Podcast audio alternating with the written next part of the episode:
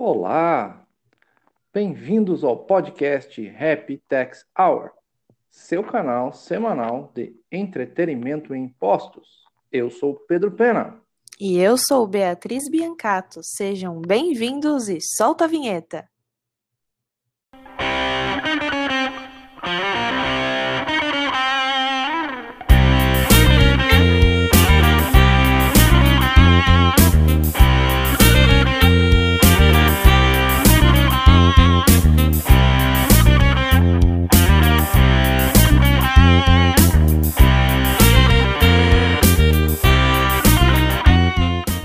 Boa noite. Boa noite, Pedro. Tudo bem? Tudo ótimo, tudo ótimo. Melhor agora. Como é que passou a semana? As correrias? Tudo tranquilo dentro do possível, né? Ainda torcendo aqui para que essa pandemia acabe logo e faça o mínimo de vítimas possível, né? Mas vamos seguindo a vida enquanto isso, porque não dá para ficar parado, né? Com certeza, a gente tem que ir, tomar todas as precauções necessárias aí, a gente sistema híbrido sai o menos possível de casa, mas às vezes tem que sair de casa, né? Sim. E torcer para que isso passe logo. Ah, a gente hoje com a ausência da Beatriz, convocamos o Luiz aí, o nosso uh, substituto primeiro, para nos ajudar aí com o podcast. Muito obrigado, Luiz, pela essa rápida substituição. É, eu que agradeço pelo convite mais uma vez, Pedro. Espero estar à altura da Beatriz nessa substituição tributária que você está fazendo.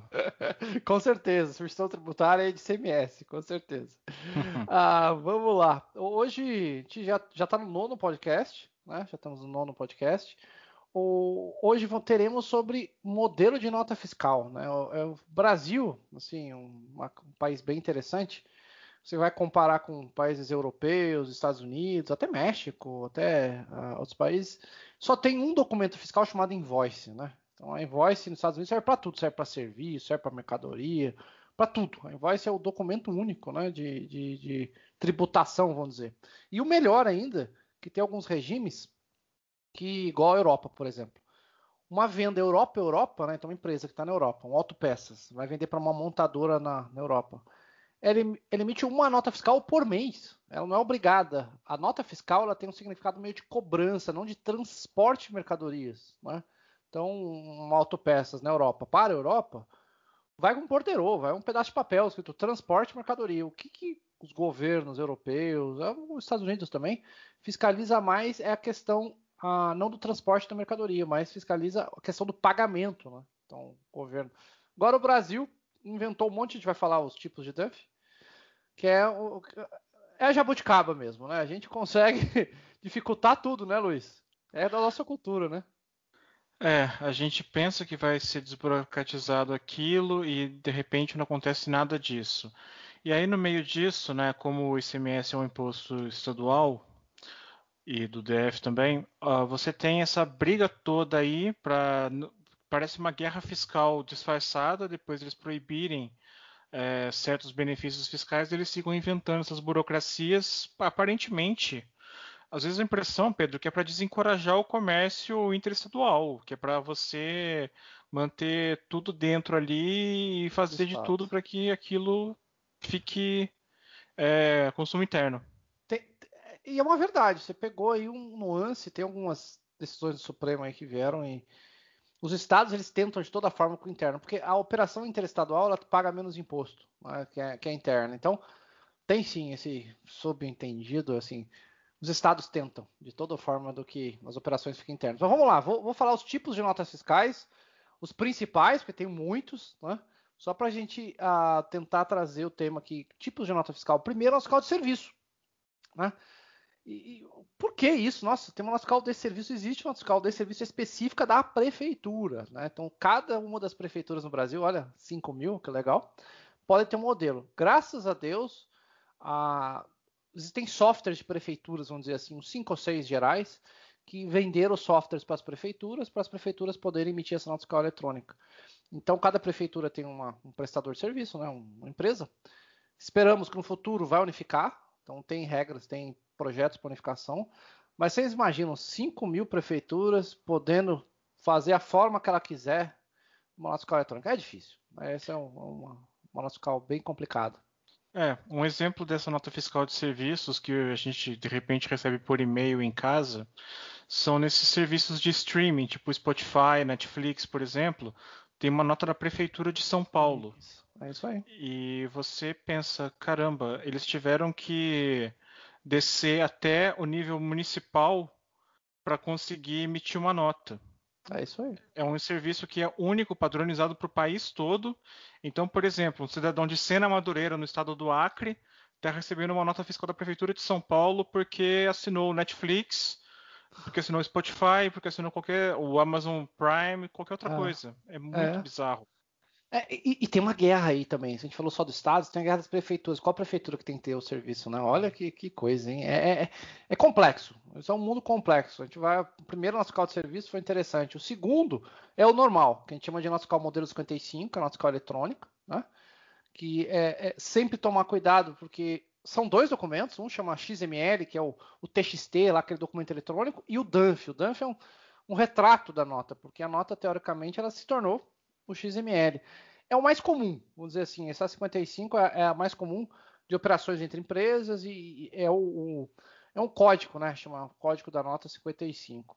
Normalmente os comércios eletrônicos emitiam ela, agora, agora estão cada dia mudando, mas é, um- é uma, uma coisa que a gente vai falar sobre eti- eh, etiqueta nova. O pessoal tinha que, não sei se vocês receberam aí recentemente, Mercado Livre ou outra, é o tal do plásticozinho, né? Com a com uma Dunf a, dobradinha, né, do lado de fora. Para fiscalização, Luiz, você sabia? Então, o Correios exigiu isso, né, que todas as Dunfs ficassem para fora, né? Eu não sabia disso, não sabia também que tinha sido coisa do correio, mas Correio. quando a empresa de correios e telégrafos está no meio, olha, desculpa, mas não parece que vem coisa boa por aí. É, é, o Correios, ele. e- e- logicamente, o Correios não fez sozinho, junto com a Receita, né? Com certeza veio uma instrução da Receita e botou medo no Correio, né? Que ele seria corresponsabilizado. E o Correio. E eu- deixa eu falar uma coisa só pra gente rir muito sobre o Brasil, né? Vem aquela cartinha. Você já, já recebeu uma, uma, uma mercadoria? Vem com a cartinha pro lado de fora. É, não realiza operações de, com frequência. Você já, já recebeu um- uma mercadoria com isso escrito por fora? Não recebia, confesso que eu nu- nunca reparei, na verdade, mas É. vou ficar de olho no próximo pacote que eu Tem, tem uma receber. cartinha, ou anota ou essa cartinha. Não realiza operações de comércio. Assim, você está vendendo uma camisa, aquela camisa usada, você não realiza operações de comércio, então não precisa pagar SMS. Só que era engraçado, você entrava lá no Mercado Livre, o cara tinha 5 mil vendas e emitia cartinha. Eu não realizo comércio com frequência. É uma jabuticaba, como você disse. É uma jabuticaba É brasileira. uma jabuticabeira, melhor dizendo. Porque o Correios exigiu. O Correios exigiu que todas as mercadorias que passassem por eles tinham o, o- plásticozinho, ou o DANF, ou a declaração que aquela mercadoria. Não era uma mercadoria, era um- uma remessa que você está mandando sua cueca antiga para outra pessoa, entendeu? É isso. É. E a pessoa escrevia fora, não tem finalidade comercial. O curioso é que, como você disse agora, isso aí provavelmente foi feito depois de uma pressão da Receita Federal. E- Então você tem uma estatal e um órgão do governo que não conversam entre si, que ficam fazendo entre si uma, uma- uma guerra de nervos, e quem pede é o cidadão comum, que, que quer fazer uma transação pequena e tem que ficar acrescentando esse tipo de coisa no material que vai ser é, postado, que vai ser negociado, tem que fazer cálculos para isso. É uma loucura. Burocracia. É burocracia, é burocracia pura. Depois temos dois modelos, olha que interessante o Brasil, hein? Dois modelos de transporte. Né? Temos o, o CTE, Conhecimento de Transporte, e o MDF, Manifesto de Documentos Eletrônicos. Esse manifesto, Luiz, ó, eu busquei até estudar, o CTE é o mais comum, vou dizer assim, toda vez que ó, um transporte de mercadorias. Olha que loucura, hein? Também vou voltar para um probleminha tributário o transporte de mercadoria municipal é prefeitura. então, se você transportou uma mercadoria de São Paulo para São Paulo, é prefeitura. Se você transportou uma mercadoria de São Paulo para São Bernardo do Campo, é uma nota fiscal do Estado, que chama CTE. Olha que doideira, né? E, e- e o MDF é um interestadual. Então, se você transportou uma mercadoria para fora do estado, precisa emitir esse tal de MDF. Coitada das transportadoras, tem que emitir três tipos de notas. É complicado demais, né? O cara quer tem um caminhãozinho lá e fica doido, né? Sim, sim, isso daí é, é um absurdo mesmo. Uma vez eu tive um problema com o motor do meu carro e precisei, assim, o, carro, o motor não tinha salvação, então eu morava em Brasília na época e procurei em, no Mercado Livre mesmo é, lojas de peças, desmanches que tivessem um motor para eu colocar no meu carro. Depois de alguma briga, eu consegui achar um na Grande São Paulo que trabalhava com motor à base de troca. Eles me mandavam um motor é, em boas condições e eu teria de mandar o meu motor estragado para eles. Eu tive de emitir um MDF. Isso aí tive que entrar no site da Secretaria da Fazenda do Governo do Distrito Federal. É, tem um modelo de nota específico para transporte de coisas para consertar. É isso mesmo. Um MDF desses. e aí consegui embarcar o motor e levá-lo para o interior de São Paulo, é, para a grande São Paulo, quando eu fui fazer a, o, movi ah, o movimento no sentido contrário. É muito doido mesmo. Assim, então o Brasil ele gosta de, de complicar. Tem, tem, uma notícia boa, né? Notícia boa que tem uma nova medida provisória que a, quer criar um documento eletrônico de transporte unificando todos eles. Objetivo: simplificação, unificação. Eu, eu li um comentário da, dos sindicatos de transportistas, né, de, de transportadores, e eles uh, chegam um transporte, lógico que são transportes mais perigosos, transportes mais complexos, chega a ter 90 documentos. É inacreditável. O caminhoneiro 90. com 90 documentos. 90. Você imagina. E uma coisa interessante, quem, quem mora nas divisas, né, próximas divisas, aqui em São Paulo ali vai para Resende ou para Minas, né? Você chega ali em quase em Tatiaia, tem um posto fiscal. Você vê o caminhão ficar parado lá três horas para o fiscal olhar um pedaço de papel, né? 90 olhar se as coisas estão funcionando. Então, assim, não um, né? Vários, né? Pode chegar 90, 90 pedaços. Pode chegar a 90, é o máximo. Vamos dizer, média, talvez uns três ou quatro. Mas olha que doideira, o Brasil, o dinheiro que se perde de um caminhoneiro coitado, uma fila imensa, ficar três horas, falou que em média, em média, um caminhoneiro em fronteira fica cinco horas parado. Cinco horas, o pessoal não, tem um caminhão, tem o diesel, tem o, o, o trabalhador, né? Que fica parado quatro, cinco horas numa fila. É, e veja passar bem. numa fronteira. E veja bem que isso aí é na divisa de dois dos estados mais desenvolvidos do Brasil. Se você coloca isso numa, numa, numa, numa fiscalização num lugar menos desenvolvido, mais ermo, talvez por causa da estrada ou coisa assim, se de repente dá uma intempérie ou qualquer coisa do tipo, quanto tempo você fica lá, gente? É, é difícil. O Brasil. E, e, por exemplo, Sergipe. Sergipe é um estado profissional em parar caminhão, né? Por quê? Sergipe não tem economia, não é baseado na indústria, né? Não é um país, não é um estado industrial. O que, que eles inventaram, Luiz? É muita multa. Eles inventaram que eles treinaram os fiscais, criaram os caras animal. Então vai lá, o cara virou SWAT, vou dizer assim, da área fiscal, né? E ele fica achando errinho nas notas e prende os caminhão para pagar multa. Todas as empresas grandes que precisam mandar produto para Pernambuco, por que Pernambuco? Pernambuco tem agora a fábrica da Fiat, né? Que faz lá o Renegade, faz a, a, a o, o. Né? o Compass, faz lá em Pernambuco. Então as mercadorias passam para o Sergipe todas as empresas têm história de ter uma vírgula na nota fiscal, tem algum probleminha. Eu já passei, empresa que eu trabalhei, a gente errou na tradução do documento, por exemplo, a peça estava em português e um código chamado FCI estava em inglês. E o cara falou: não bate, tá errado isso aqui. Mas, moço, é uma tradução, não é? Multou. Aí o caminhão não sai se não pagar multa. Por quê? Porque você sabe como é que é just in time hoje em dia. Se o caminhão ficar parado três dias, você para a montadora, multa milionária. Então, você para a fábrica. Você, você paga, paga para passar. Então Sergipe, olha que coisa, Sergipe se tornou especialista. Os caras é, é, pegam uma lupinha, né, e fica na nota tentando achar um erro para multar o caminhão e o estado de Sergipe vai arrecadar dinheiro. É como se fosse um turismo fiscal, assim, entendeu? você vai lá para ser multado. Acho que talvez se a gente quiser um pouco de emoção, sabe? Aquelas pessoas que pagam, vai passar um caminhão em Sergipe para ver se é legal. É um masoquismo a mais. Mas olha, Pedro, Isso. me parece o seguinte: como o Sergipe é um estado geograficamente pequeno, não vai demorar até aparecer uma estrada que passe direto da Bahia para Alagoas. Eles querem. Então, eu imagino que O pessoal de logística fez essa análise, não vale a pena, Luiz. Não vale, não vale aumentava em 300 km, 200 km. O pessoal da logística, das logísticas das empresas que eu trabalhei, fizeram o cálculo, fizeram o cálculo. Vamos tentar Caramba. escapar do estado de Sergipe para chegar em Pernambuco. Assim, você perde um dia a mais do caminhão. E um dia a mais é caro, entendeu? Então você prefere o, sado, sado, o sadoquismo, né? Maso, sadomasoquismo. Sadomasoquismo, você prefere fazer o sado mesmo e tentar atravessar Sergipe porque é muito dinheiro gasto para você fazer um desvio de 300 km, estradas ruins. Então, uh, vai passar para o Sergipe. Outra nota fiscal que tem coisas boas até. Uh, que tem um cupom fiscal, né? Você vai lá no, na, na, numa loja, supermercado. supermercado. É complicadíssimo esse tal de cupom fiscal. Se vocês entenderem, chama SAT, uma obrigação fiscal. O bichinho é lacrado, é cheio de obrigação, você tem um prazo para entregar. Assim, não sei quem foi que inventou esse tal de SAT, né? Assim, não ajuda em nada, é muito difícil pro, pro, pro comerciante, porque é, gera novas regras, entendeu? Você emitir uma nota fiscal 55, que é simples, você emitiu, acabou, né? Transmite para o fisco. O SAT não, você precisa comprar uma maquininha, um software que seja é, regulado pelo governo. Então, o governo tem que. Um desenvolvedor de software tem que ser é, autorizado para vender, e a caixinha, né? A impressora, é tudo controlado. Então, que, tem uma notícia boa, que o governo criou um modelo 65 para substituir o SAT.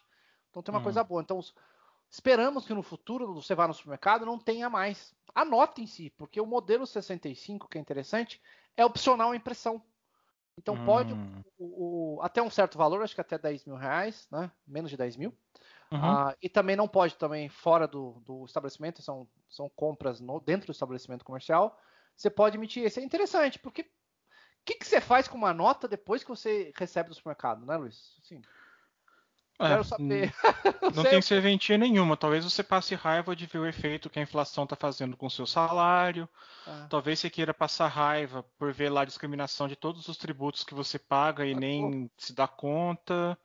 É Mas para uso racional mesmo, sem ser por, por masoquismo, não vejo explicação para você ainda levar o cupom. É, então, então é isso. Existe esse modelo, só que logicamente os mercados já estão acostumados com o SAT, né? Então, assim, no, no, curto período eles não vão fazer, mas é possível ah, uma nova modalidade aí, que é o modelo de nota fiscal eletrônica do consumidor, ah, que é interessante. Que, que é bom para os pequenos comércios, ah, tem que emitir nota, é né? uma obrigação legal, né? Nesse Brasil aí de tributação, mesmo que você seja simples nacional, obrigatório em todas as vendas, mas é uma forma de você escapar do SAT, ficar uh, ter que comprando software, comprando bobinas caras. E, e opcional, melhora a impressão. Olha que legal. Você chega para o seu cliente, né? Quer emitir? A maior parte vai falar não. O cara fala sim. Você imprime um documento resumido, não precisa ser um documento completo. E você pode mandar por, também por e-mail eletrônico. Assim, dá o seu e-mail. Você manda por e-mail, está funcionando. Não precisa imprimir. Olha que gasto de impressão que as empresas têm à toa, né? O cara pega o papel e joga no lixo. Né? Vamos lá, agora uma coisa que é interessante, uh, o Brasil se modernizando e coisas boas, né? Então o Brasil tem coisas ruins, mas tem coisas boas, que inventaram um DANF etiqueta. Olha que bonito. Então, agora no meio da pandemia, perceberam que tudo é entregue via mercado eletrônico, né? Tudo é, todos esses mercados, pode ser Mercado Livre, Magazine Luiza, não importa, todos as, o comércio eletrônico. E aquela regrinha que eu briguei com você, é uma etiquetinha, um papel, um plásticozinho colado com o Dunf. O custo que tem de colocar o plástico, o custo de o papel, o trabalho, a pessoa não faz nada com aquilo também, que recebe normalmente joga fora. Uhum. Criaram agora uma etiqueta. Então agora você pode resumir os dados, são alguns dados resumidos, você cola a etiqueta, manda embora. Não precisa ah. mais o papel e o sacolinha. Era isso que eu ia te perguntar. Essa etiqueta é grande? Ela tem uma. Ela tem, ó, o Brasil é ótimo, né? Aqui é o Brasil da burocracia. Largura mínima de 55 centímetros. Centímetros? Não, não, desculpa, milímetros. Milímetros. Milímetros, milímetros. Ah, tá. Milímetros, Mas mesmo assim. Deve descer. Bom, 55 deve... milímetros, dá, hum. dá, dá 5 centímetros, né? 5 centímetros, os, 5, os 55. Sim. É, mas, mas tem muita coisa que tem que ter nela. Lógico que o Brasil é bom, né? Chave de acesso, código de barras, né? Porque tem o um código lá da nota. Descrição, DUNF simplificado, estou lendo aqui. Dados do emitente, dados gerais da nota fiscal, não precisa, não precisa constar ah, todos os, os, produtos que tem lá. Já pensou? Um sex shop chegando lá, o seu porteiro lá, ó, tem um negócio de plástico, tem essas coisas. É, não é legal, né? Tem uma coleção de vibradores aqui que o senhor comprou que. É, é eu, eu, não sabia que o senhor gosta do PMG, né? Tamanho pequeno, médio, grande. Então, então o que acontece? Pode resumir, não precisa escrever o produto. Dados totais, então, como eu falei, não precisa escrever o produto, é só os dados os totais. Ah, é, é, mais simples, ela, ela vem com um objetivo de simplificar o documento fiscal. Que, por que para fora toda vez? Por quê? Porque a Receita fiscaliza lá dentro dos Correios, existe agentes da Receita Federal que analisam os produtos. Até por questão de drogas, né? A Receita Federal do Brasil, não sei por quê, cargas d'água, é, ela é aduana, né? O Brasil não existe uma. Existe uma só no, exterior, são sempre duas receitas, uma receita polícia aduaneira e a, a Receita Federal no Brasil é a mesma coisa, né? Então é engraçado que você vê a Receita Federal atuando como aduana, que é o trabalho dela no Brasil, e buscando cocaína, né? Então, nos transportes de mercadoria, né? Então sempre está lá a nossa Receita Federal nos grandes assim, centros de distribuição, por exemplo, os Correios Centrais, etc., olhando se não tem droga, os cachorros farejadores, né? Então, acho que é isso, Luiz. Acho que por isso, há que cargas d'água, a gente precisa colocar o DUF etiqueta, nota, para que o cara da Receita queira ver o que, que tem dentro, mais ou menos isso, né? Uhum. Agora, é curioso, Pedro, que, por exemplo, agora que você tá. Você até mencionou assim no conversa que a NFC modelo 65 pode ser impressa por QR Code, que pelo visto esse documento, esse dump em etiqueta não pode, né? O dump etiqueta, código de barra, pode ter QR Code, né? Pode ter? Pode ter. Uma coisa ah. até legal nisso. Não, legal. Que... Isso aí pelo menos é uma. Pode. Pode. É uma forma de, enfim, já que, tá, já que o QR Code está sendo usado para cada vez mais ah. coisas, você faz Pix com aquilo, é você é, consulta o cardápio de um restaurante com QR Code, que também pudesse ser feito assim. É, é assim, o QR Code é aquele opcional, assim, o, que tem que ter o código de barras é obrigatório, porque o cara lá da Receita uh, tem o, o, a nossa pistola de chave de código de barra, então é obrigatório o código de barra, o QR Code é opcional. Então você pode colocar o QR Code, né? E você pode colocar o que você quiser também. Você pode aumentar. Você não pode. Então, o governo uh, descreveu os requisitos mínimos. Que é chave, descrição DUF simplificado, tamanho da etiqueta lá de 55 milímetros, dados gerais, dados destinatário, dados totais. Então, é isso que, que é importante. E o resto é opcional. Logicamente que a empresa pode colocar o símbolo dela, né? E porque ninguém tem em casa, né? Vou fazer a brincadeira, a pistola de chave de barra. Todo mundo tem um celularzinho com QR Code, né? Sim. Então é, é, é bem legal esse, esse, processo. E lá, na, engraçado que no, na 65, né? Na, no modelo 65, fala de QR Code. No modelo 65, lá, a nota fiscal do modelo do consumidor, ela fala que é obrigatório o QR Code. Então é o Brasil aí se modernizando, mas de novo, né? A gente falou aqui mais de 20 minutos uma, duas, três, quatro, cinco, seis, seis, sete, oito tipos, vou dizer quase, de documentos fiscais. A gente podia resumir tudo isso para uma invoice, né? Olha que Sim. coisa, né? Não tinha necessidade de fazer isso, mas enfim, o Brasil tem duas voltagens para aparelhos elétricos, tem quatro bitolas para trens, não seria aqui que teria um invoice apenas ao invés de seis ou sete ou oito modelos de nota fiscal diferentes. Você sabe aonde que está o problema aqui, Luiz? Então eu vou te falar, o federalismo brasileiro, sabia? Sim. Porque o Brasil quis, é, na Constituição, principalmente a última, né, de 88, quis dar liberdade aos municípios, liberdade aos estados. Tá? Daí criou uma bagunça, né? Porque você não centraliza os assuntos, você dá liberdade aos estados né, e não consegue resolver o problema, porque a prefeitura tem tributação própria, o estado tem tributação própria, a União tem tributação própria. Já, já pensou fazer acordo com 5 mil municípios, lá os 26 estados? Né? É. E, e, o governo federal, é, é, um pouco difícil né, fazer um acordo. Né? Sim, a Ginloga ser qualquer um. Não lembro agora se foi o Instituto Brasileiro de Planejamento Tributário que uma vez imprimiu um livro com todas as regras tributárias do Brasil de 88 para cá, né? E o resultado seria um calhamaço que provavelmente era o maior livro do mundo. Não, falou que acho que tinha três andares, assim, acho que sim, sim, então. apartamento, assim, é inacreditável. Por quê? Por, por, isso, acho que o federalismo brasileiro, as pessoas pensam, olha como ele é lindo, o município é independente, o estado é independente. Falei, ó, gera essas coisas, essas anomalias aí que a gente não consegue centralizar no Brasil as coisas. É, mas a grande questão também é o federalismo com responsabilidade. Se você pega na Suíça, por exemplo, que é bastante descentralizado, tem alguns assuntos, tipo parâmetros técnicos, que você não pode delegar a cada município. Isso daí você tem que ter o um mínimo de controle central para coisa não sair do lugar, senão vai ser cada município, é, de cada cantão, cada região suíça querendo estabelecer suas normas próprias e ninguém vai se falar. Num país que tem quatro idiomas como oficiais, por exemplo, é, não se falar já é um problema de cara, né? Mas, enfim, você tem que ter ali um mínimo de coordenação, pelo menos, e não essa esse vale tudo que é entre um estado e outro para roubar receitas e achar que tem que ficar tudo por ali mesmo. É interessante. O, uma coisa que, que a Europa tem, né, o, eles, na hora que inventaram a União Europeia, né, criaram a União Europeia, eles perderam poder, né? Porque a União Europeia passou a fazer requisitos técnicos, né? A União Europeia falou as diretrizes, né? Passou a estabelecer as diretrizes. Os, os estados têm a sua independência, óbvio, mas a, a, tem que cumprir aquelas normas gerais. É isso, Luiz. Agradecer. É isso aí, Luiz. Muito obrigado. Obrigado pela sua participação e até a próxima. Eu que agradeço, Pedro. Obrigado e boa noite a você e aos nossos ouvintes. Valeu, pessoal. Obrigado. Valeu. Tchau. Fernando, como você está? Boa noite, Pedro. Tudo bem? E você? Também, tudo bem. Ah, muita correria na vida aí, mas tudo andando muito bem, né? Estamos com, com saúde, né? No meio da pandemia já é uma coisa muito boa, né? Realmente, isso daí é o mais importante agora nesse momento. É, ter saúde e conseguir se manter, né? Home office ou às vezes no híbrido, mas a gente tentar se, se manter. Vamos lá, vamos lá. Hoje um tema interessante uma coisa brasileira, né? Nós temos as, as nossas brasilidades, né?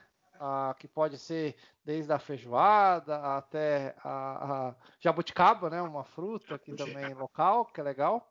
E a nota fiscal, o que acontece, né? No mundo, só para comparar, no mundo existe invoice, que é um nome é, que no, no, na língua americana e em outras línguas é invoice, é simplesmente uma nota fiscal, um documento que tem representação fiscal. Só que no Brasil a gente fala que tem milhares de tipos de notas fiscais. Então a gente consegue pegar um, uma coisa pequena e transformá-la em grande, né? Então, queria que você harmonizasse, né, esse esse fato brasileiro, genuinamente brasileiro, que é ter um, uma dispersão, muitas notas fiscais. E o que, que você faria com harmonizaria alguma coisa diferente do Brasil na área de vinho? Ah, então, Pedro, pensando nessa nessa diversidade que é o Brasil, né, que a nota fiscal é, é uma delas, é, o Brasil ele sempre foi é, o brasileiro na verdade ele tem essa característica de primeiro que inventa várias coisas, né, e às vezes também não se conforma em não conseguir fazer algumas outras e tenta inventar uma maneira de dar certo. Então qual que era o problema? O Brasil ele está numa é um país tropical, a maior parte do do, do país fica na região tropical, uma pequena parte fica para baixo né, da, da região tropical, subtropical, que seria o sul do Brasil. Então, historicamente, o melhor lugar para plantar vinho, isso no mundo inteiro, é entre 30, 35 e 50, 55 graus de latitude, tanto norte como sul. Então, as melhores regiões vinícolas estão nessa faixa de de latitude no, nos dois hemisférios. E aí, o que, que a gente tem aqui no Brasil nessa faixa? O sul do Brasil. Então, é o Rio Grande do Sul, que é onde sempre é o, tem a maior tradição, onde os, desde sempre os, os imigrantes italianos, alemães, etc., mudaram para aquela região e criaram uma, uma tradição vinícola muito importante no Rio Grande do Sul. Só que a gente tem outras outras regiões como São Paulo, Minas Gerais, que também São Paulo também tinha bastante vinho. São Roque é uma região bem conhecida, né, de vinhos. Está se desenvolvendo muito, hein? São Roque, você vê ali, está se desenvolvendo. O turismo do vinho também está tá bem desenvolvido, né? Restaurantes um atrás do outro. Isso, está muito, é muito legal o São Roque, está muito, muito interessante a visita. E aí o que, que aconteceu? É, só que tinha uma dificuldade em fazer vinho nessa região. E qual que é? O vinho, na verdade, ele geralmente a, a, a, a videira é plantada e o ciclo de vida da, da uva é anual, né? Então ela produz todo ano novas uvas, só que sempre caía, como que é colhido? É colhido no final do verão, começo do outono. São as uvas são colhidas no mundo inteiro. Isso aqui no Brasil acaba sendo em março, abril, e é a tempestade das chuvas de março. Né? Então, e o que, que é o problema? É uma, é uma época quente e que chove muito. E qual que é o problema de chover no, na época da colheita? A, a, a parreira tem muita. A videira tem muita água, ela, a, a uva absorve e aí dilui e fica uma, um, uma uva com um suco diluído. Então, os aromas, os sabores, o açúcar, tudo é diluído e fica mais difícil de fazer é, o vinho. Então, você tinha duas opções: ou colher antes, e aí a uva não amadurecia tanto, ou você colher, deixava com o risco de eventualmente ter, ter muita chuva. E então o que, que foi feito? Né? Isso foi uma pesquisa que é principalmente na, na EPAMIG, né, que é a, empresa de pesquisa. Tecnologia, né? Tecnologia agropecuária. Em Minas Gerais, né?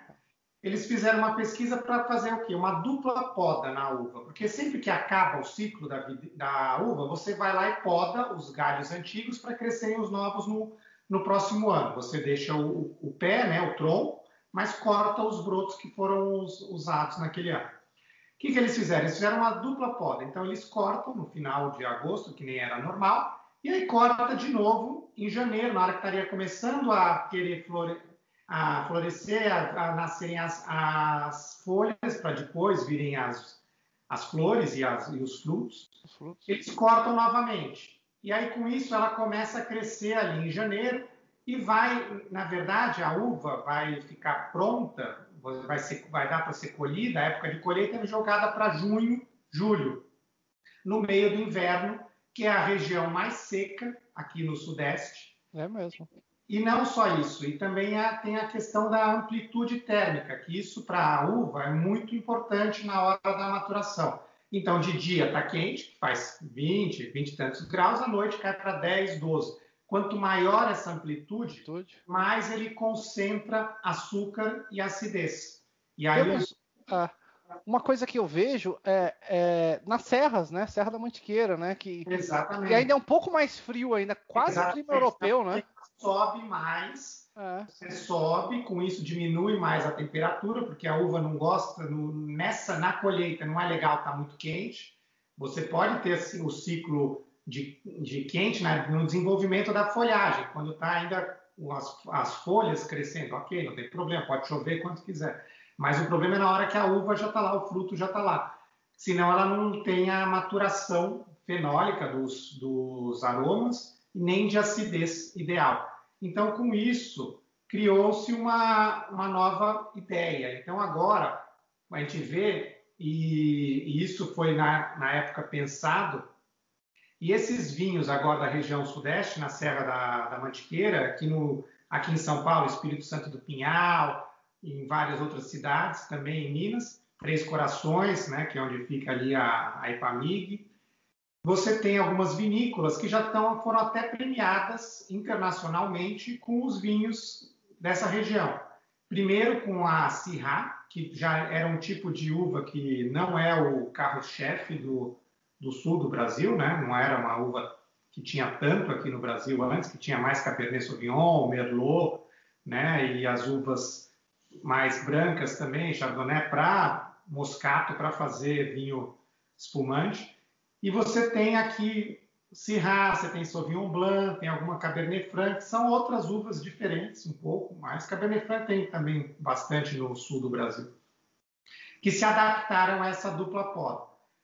E já foram até em, a, tem uma vinícola, a que fica aqui em Espírito Santo do Pinhal, em São Paulo, que foi premiada com medalha de ouro na revista Decanter em 2016, com o vinho o chefe deles. E aí sim entrou no mapa, essa vinícola entrou no mapa do Brasil, e aí outras pessoas viram que a ideia dava certo e agora tem outras vinícolas surgindo no entorno dessa região, que é principalmente na Serra da Mantiqueira. Né? Mantiqueira. Exatamente. é, São Roque, São Roque sempre teve uma, assim, as festas, as coisas, mas sempre foi considerado um vinho de segunda qualidade, né? Então, assim, É, então, você é- buscava.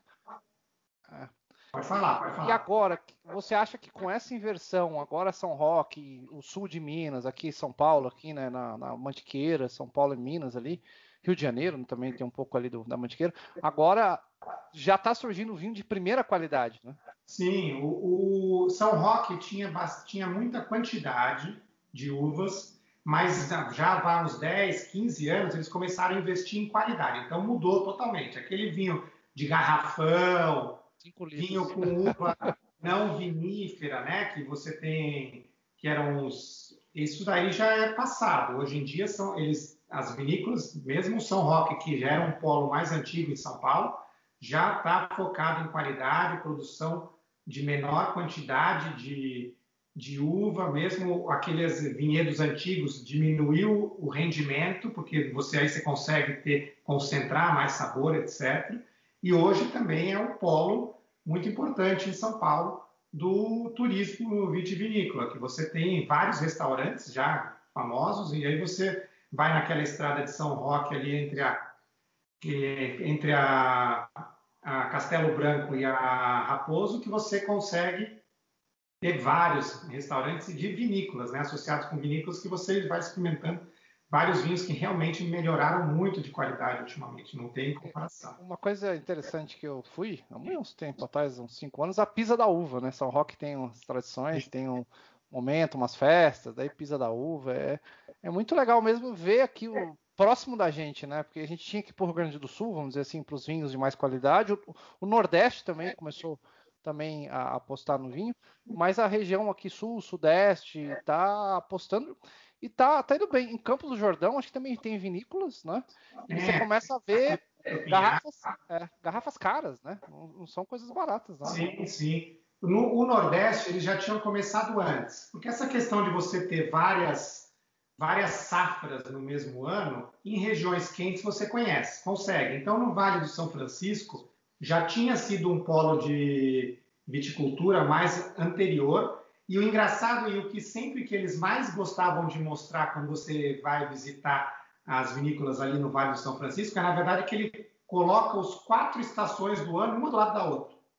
Então você tem uva no, como se estivesse no inverno, na primavera, no outono, em todas as quatro estações, porque com o calor que tem, você pode, com a poda também diferente, você pode selecionar e conseguir dessa maneira. Mas qual que é a dificuldade? Não tem amplitude térmica, é sempre quente. E o, o- você vai ter uns vinhos de característica de clima quente Gente, que é diferente de vinhos de clima frio, que tem outras características que são diferentes. Tem vinhos bons para espumantes e vinhos mais. É, é muito bom para você fazer, porque você tem uma maturação diferente, mas para vinhos finos, geralmente não era o foco ali no, no Vale do São Francisco. Mas você tinha isso, as quatro frações, uma do lado da outra, para você ver. O- o- Outra coisa que a gente, quem tá- gosta um pouquinho de vinho, é, é o tamanho da uva e, e o tamanho de suco, né? Então você vê que as uvas de vinho são uvas às vezes menores muito concentrado, enquanto as uvas de mesa, né, que a gente come, são uvas maiores, né? Isso que vai gerar a, a qualidade do vinho, né? É a qualidade ali do bagaço, né? Acho que Sim, e, isso, né? e não é só isso. Geralmente as uvas de mesa, elas são outra espécie. A gente tem a vitis vinífera, que é a espécie, a uva vinífera, que é mais para vinho mesmo, que é a europeia, e você tem as outras uvas, as- a Thompson, a- todas essas outras uvas, elas são uvas americanas. E então elas são que não são, dão para fazer vinho, lógico, mas elas são melhores para fazer ou uva de mesa ou uva passa, né? Que o, o maior o maior mercado, na verdade, de produção de uva é para uva passa, né? No mundo inteiro, não é para fazer vinho nem nada, né? É uva, e uva de mesa. Né? Bem interessante, bem interessante. Obrigado, Fernando. A gente mostrou uma característica brasileira aí, inovação, né? Brasileiro mudando as coisas, e, e é bom que está cada dia mais próximo, né? O vinho e, e a qualidade. O Brasil, acho que um, nos próximos anos, e já, já estamos, o Sul mostrou isso, né? Que a qualidade está tá, tá indo para primeiro lugar e isso vai trazer muitos benefícios para a gente que vai poder ah, degustar de um bom vinho, né? Sim, investindo em qualidade, você alavanca todo um, um turismo né, na região também, que aí você consegue desenvolver cada vez mais a, essa região. Muito obrigado, Fernando. Até, até a próxima semana. Até breve. Obrigado. Valeu. Pedro, tchau, tchau. Tchau.